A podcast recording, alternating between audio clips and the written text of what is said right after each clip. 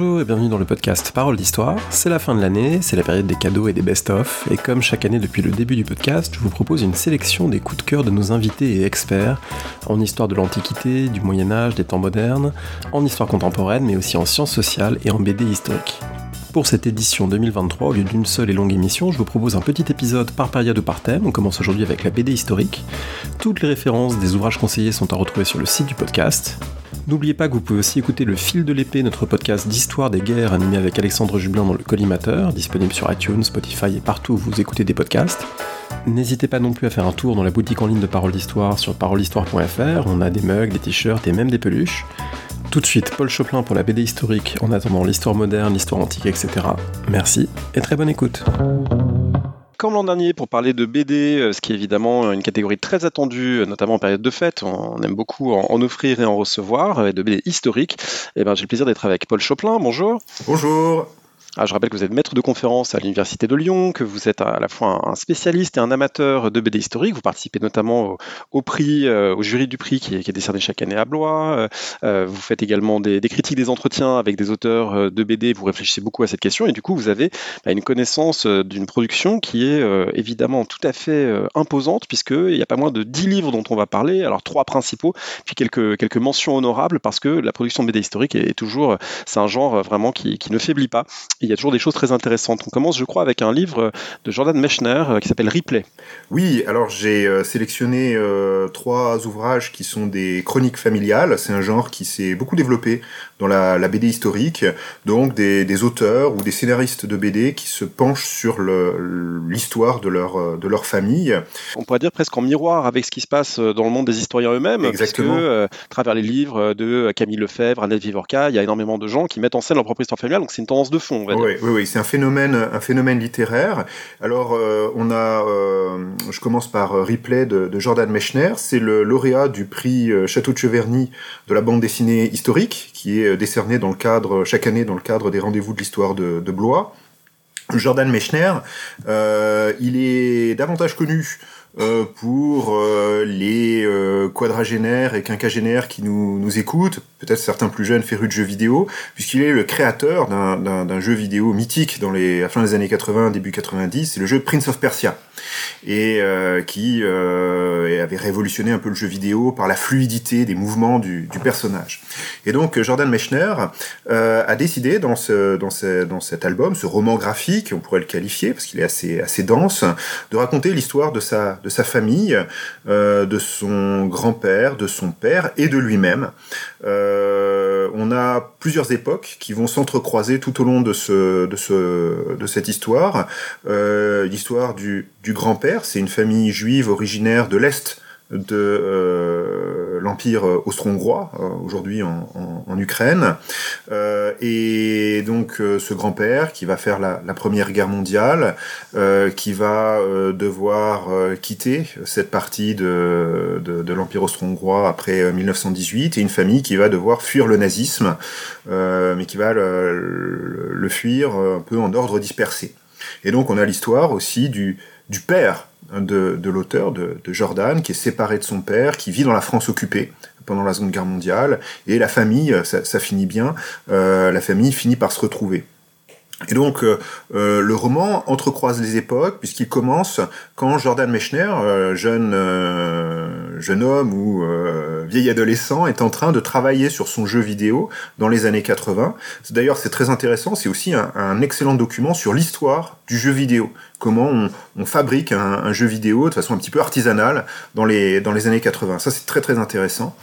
Et donc, pendant que le jeune Jordan Mechner fabrique Prince of Persia, le grand lui, est en train de rédiger ses mémoires. Et donc, euh, on a cette évolution parallèle des, de, ces deux travaux. Et petit à petit, les, deux histoires vont se, vont se mêler. Il y a un jeu de, couleurs, qui est un code couleur dans la BD qui aide le, lecteur à se, à se retrouver.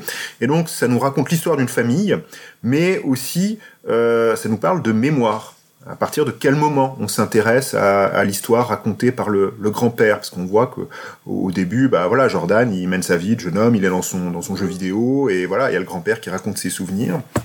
Et donc c'est après, euh, que Jordan, devenu adulte après le succès, se repenche sur cette, sur cette histoire et va euh, en pèlerinage sur les, lieux où a vécu sa famille et finit par s'établir en France, là où, son père a vécu pendant l'occupation. Donc c'est nourri de, beaucoup de, de, de documentation euh, Jordan Mechner est, allé euh, sur les lieux, il a contacté des sociétés savantes, il a euh, pour réunir de la documentation iconographique notamment pour reconstituer la vie en France sous l'occupation dans les lieux mêmes.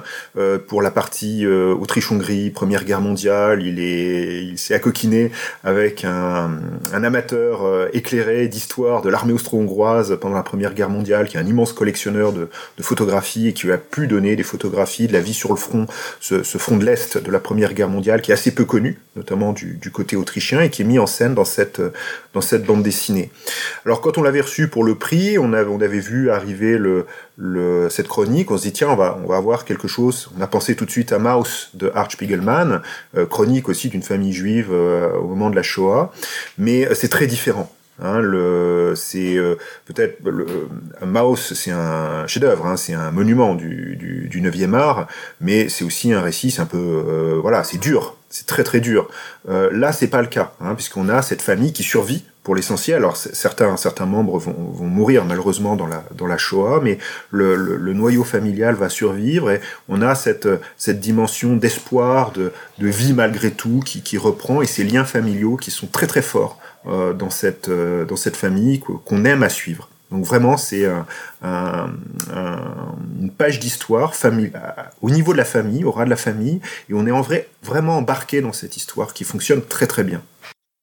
Alors on comprend que donc c'était le prix, c'est un, c'est un coup de cœur, euh, mais qui s'inscrit donc dans un, dans un genre euh, représenté aussi par euh, le livre d'Emmanuel Lepage, Cache-Cache Bâton. Alors j'en ai pas du tout entendu parler. En voyant la couverture, on a l'impression que ça se passe pendant la Deuxième Guerre mondiale avec un, un colis parachuté comme ça, mais en fait c'est, c'est plus compliqué je crois.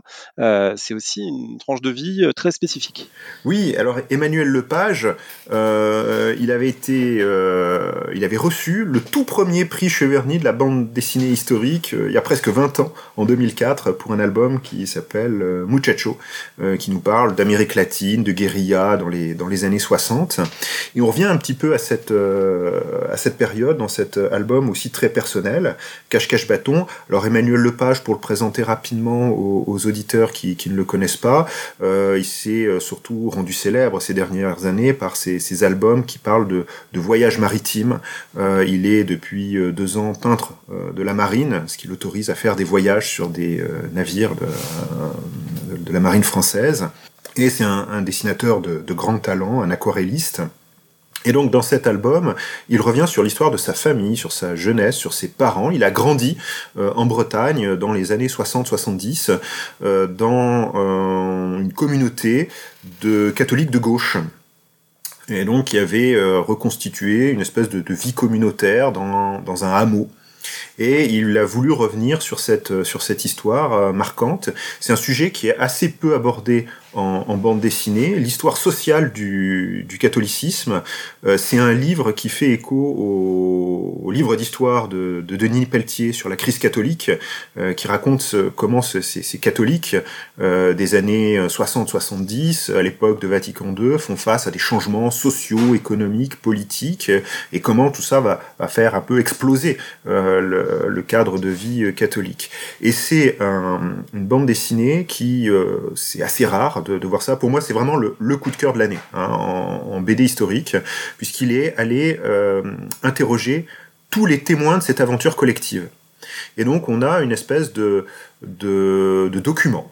C'est une source. Je pense que c'est une bande dessinée qui pourra être utilisé par les historiens de pas seulement du catholicisme, mais de la société française euh, des années 60-70. Donc il est allé voir tous ces acteurs encore en, vie, qui ont maintenant 80, 90 ans, et pour qu'ils lui, racontent un petit peu euh, leur histoire.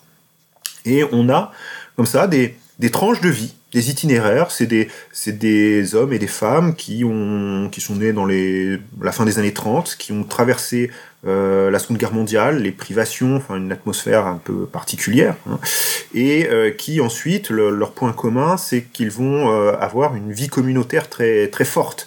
D'abord pendant la, Seconde Guerre mondiale, hein, les, chantiers de jeunesse et, et autres, hein, on, on, incite à la vie communautaire, mais après 1945, il y a toujours cela, notamment dans le scoutisme.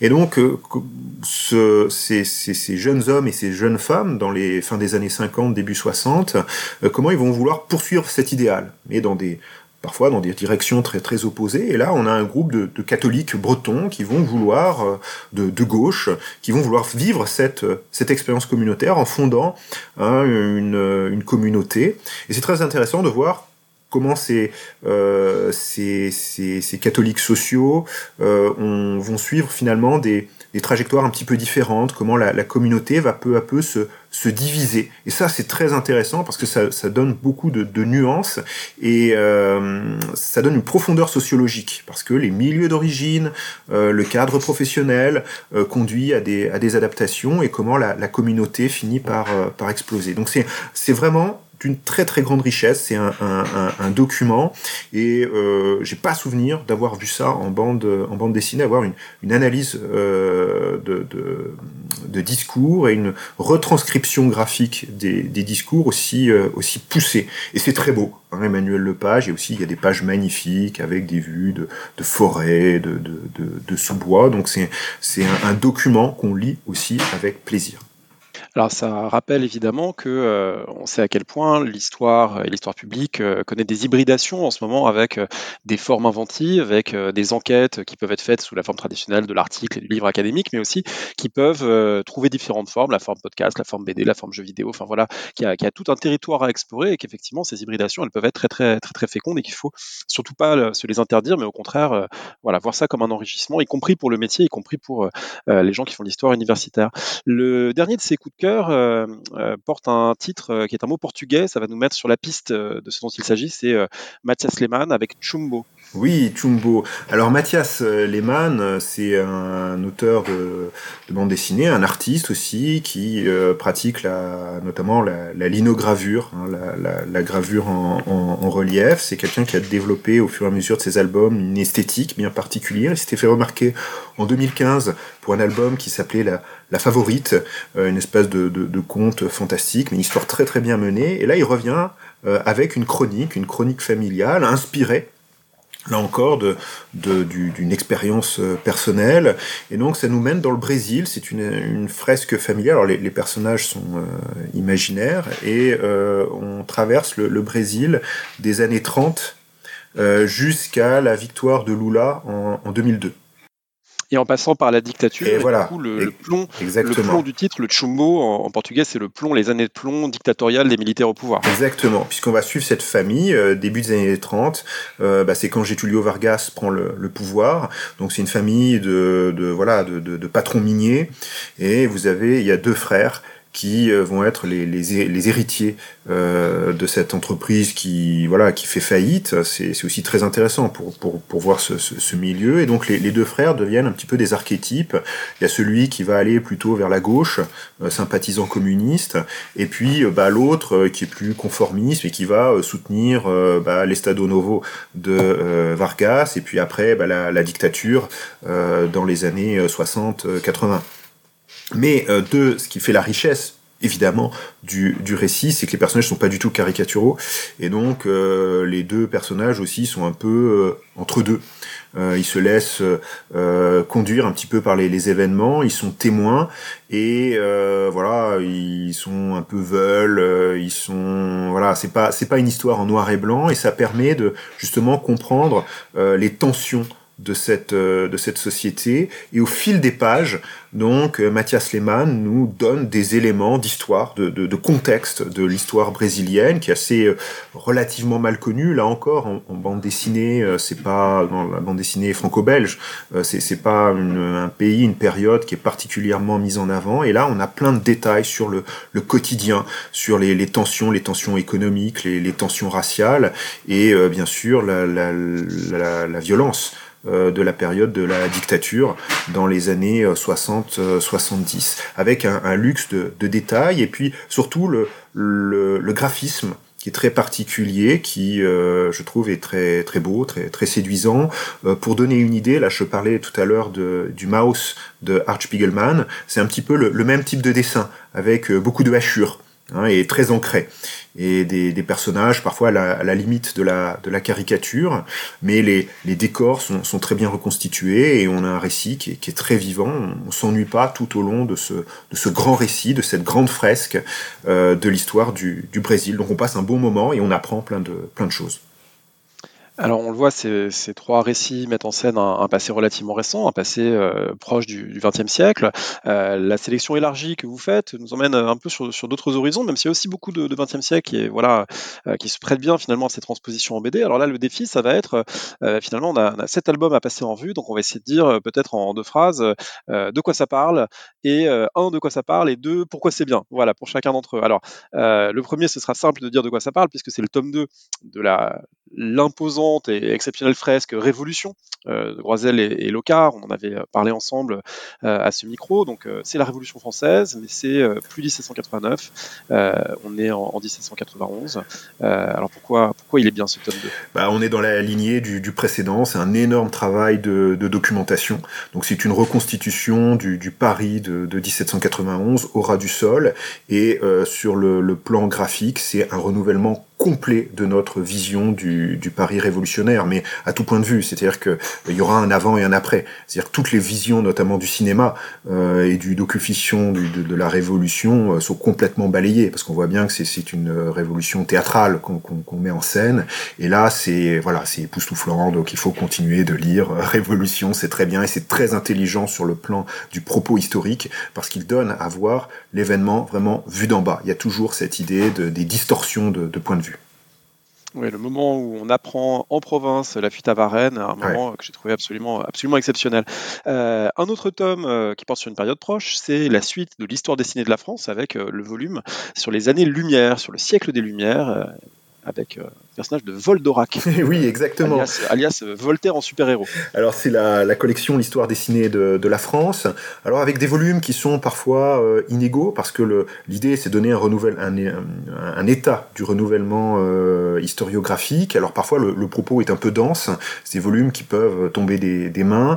alors celui-ci est dense, il y a beaucoup de choses, mais le propos est habilement mené, surtout j'ai trouvé très intelligent, parce que il donne au grand public euh, un état de comment aujourd'hui on fait une histoire critique des Lumières euh, dans toute leur ambivalence. Hein, parce que c'est, le point de vue aussi défendu par Antoine Lilti. Il dit qu'il faut pas sacraliser les, Lumières, mais il faut pas non plus euh, voilà en faire développer la légende noire des Lumières, origine de tous les tous les mots, procès de l'universalisme. C'est plus complexe que ça et la, bande dessinée le, dit très bien.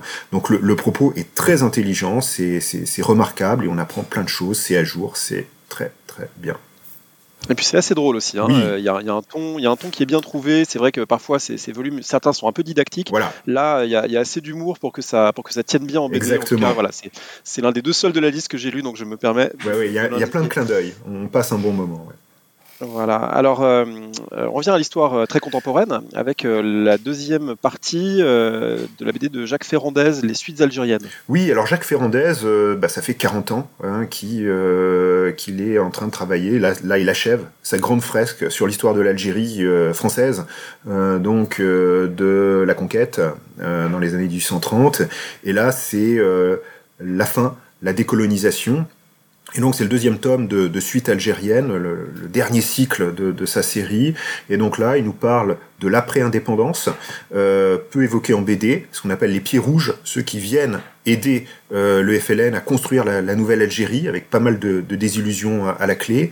Et puis c'est aussi un, un, un, roman graphique qui nous parle euh, des années noires des années 1990 euh, avec euh, le fils, euh, les attentats du, du GIA. C'est dur, mais c'est un, un, point de vue, et ça c'est la grande qualité de Jacques Ferrandez, c'est extrêmement équilibré. Il a un grand, grand souci de respecter tous les acteurs. Et, et ça, c'est voilà, il y a un humanisme chez Jacques Ferrandez sur un sujet qui est très délicat et il n'y a jamais de fausses notes. Donc, je, je recommande ce, ce, ce, ce roman graphique on reste d'une certaine manière dans le cadre euh, des questions euh, coloniales et de décolonisation avec euh, le livre de Marcelino Truong, 40 hommes et 12 fusils. On est en Indochine. Oui, Marcelino Truong, il a déjà abordé à plusieurs reprises le, conflit vietnamien et là, il nous parle de la guerre d'Indochine, sujet peu traité dans la bande dessinée, enfin moins que la guerre d'Algérie. Et là, c'est l'intérêt, c'est la guerre d'Indochine vue du côté du Viet Minh. Et c'est très documenté.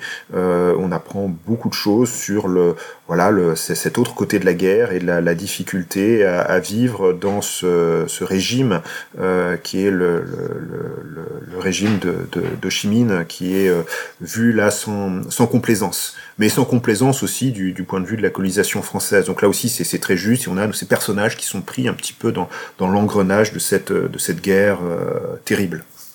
On passe au 19e siècle à quelque chose peut-être d'un peu plus léger que ces, conflits très meurtriers euh, liés à l'histoire coloniale. Euh, c'est le livre de Ditar et Bollé sur euh, les Illuminés. Où il est question de Rimbaud. Oui, alors euh, Bollé, il s'est fait remarquer, c'est un des scénaristes euh, d'un des grandes BD euh, historiques des dernières années, La Bombe, sur la, bombe atomique. Et Dittard, bah, c'est voilà, c'est un des grands auteurs de, BD historiques. Donc là, on nous parle de, ce milieu des, poètes de la seconde moitié du 19e siècle. On est autour, on va croiser Rimbaud, Verlaine. Là, l'intérêt, il est surtout graphique, c'est-à-dire que Dittard continue son exploration des supports graphiques de l'époque qu'il étudie, là en l'occurrence les premières photographies, euh, et euh, il essaye de leur donner vie. Donc c'est une performance graphique extrêmement étonnante que je recommande, qui est de mon point de vue très très réussie. Donc un, autre euh, cadre visuel du 19e siècle qui est très original. Donc 19e allez voir euh, les, euh, les illuminés toujours pour les 19e d'une certaine manière, c'est Charlotte Impératrice, puisque c'est un 19e siècle euh, au féminin qui revisite un certain nombre des, grands moments euh, de l'histoire de Napoléon III, des Habsbourg, euh, du Mexique, mais vu du côté de ce personnage féminin. Oui, c'est la suite de la série Charlotte Impératrice. Bah, ça se, voilà, s'impose comme une grande série du, moment. C'est une série grand public, hein, avec, voilà, il y a, des, beaux décors, des beaux costumes, il y a une intrigue, c'est très bien mené. Et voilà, bah, c'est un coup de cœur parce que c'est une lecture plaisir et euh, on aborde cette, euh, cette histoire de la, campagne du Mexique et de cette tragédie euh, de cet empereur Maximilien et de son épouse Charlotte. et voilà, bah c'est c'est une BD d'aventure aussi, mais on prend, voilà, c'est parce que je, l'ai mis dans la sélection, parce que c'est un grand plaisir et c'est somptueux. Et puis pour terminer, vous avez, on avait ajouté un tout dernier à la liste ouais. in extremis, il faut le, le citer, c'est euh, le chant des Asturies. Oui, Alfonso Zapico, très vite, c'est le, le, début d'une un, série en, en, quatre volumes qui est, qui est parue en, en, Espagne. Futuropolis a eu euh, l'intelligence d'en proposer une version française. Donc euh, ce sont les prémices de la, la guerre d'Espagne et on a une plongée dans cette histoire des, des, des mineurs, des, des Asturies. Euh, voilà, c'est un récit, c'est une grande fresque, ça nous emporte euh, et on apprend plein de choses sur euh, la vie en, Espagne au début des, années 1930, les tensions sociales, politiques et voilà, ça, va être c'est une série vraiment à suivre et qu'il faut avoir dans sa bibliothèque si on s'intéresse à cette période. Alors comme euh, la BD a une grande capacité à s'emparer effectivement des, des, drames et des moments euh, saillants, euh, notamment du XXe siècle, je signale une BD qui a été co-signée par un, un, collègue historien qu'on a reçu à ce micro, qui est évidemment un grand historien de la Deuxième Guerre mondiale, Tal Brutman, qui a coécrit le scénario avec Antoine Grande et avec le dessinateur FX. Et cette BD s'appelle Du sang dans la clairière, Mont Valérien 1941-1944. En fait, ça retrace le, la, la, trajectoire du grand résistant Marcel Rajman, qui faisait partie des, des FTP MOI, qui a été fusillé avec euh, Manouchian et 20 autres résistants au Mont Valérien, euh, et qui euh, voilà une BD euh, là aussi accessible en termes de, graphisme, mais qui retrace évidemment un, destin tout à fait exceptionnel, un moment exceptionnel. Et, comme c'est un petit peu dans l'air du temps, puisque on a appris que le couple Manouchian entrerait au Panthéon en, février 2024, 80 ans après l'exécution de, de Missac, j'en profite aussi pour signaler ce beau livre beau livre paru aux éditions euh, textuelles, euh, Manouchian, Missak et Méliné Manouchian, deux orphelins du génocide des Arméniens engagés dans la résistance française, qui est un livre avec des, reproductions absolument splendides de, documents, notamment les dernières lettres de ces résistants euh, fusillés en 1944, et, et, aussi beaucoup de documents qui inscrivent euh, voilà, le, le, couple Manouchian dans l'histoire du génocide arménien et euh, de ces réfugiés et orphelins. Donc voilà, ça fait partie aussi des, des choses que l'on peut regarder ou s'offrir au moment des fêtes, parce que c'est un, un pan absolument passionnant et, et, tragique de cette histoire. Merci beaucoup, Paul Choplin. Merci. Merci de nous avoir écoutés. Toutes les références des ouvrages conseillés sont sur le site parolehistoire.fr. À très vite pour la suite des coups de cœur 2023.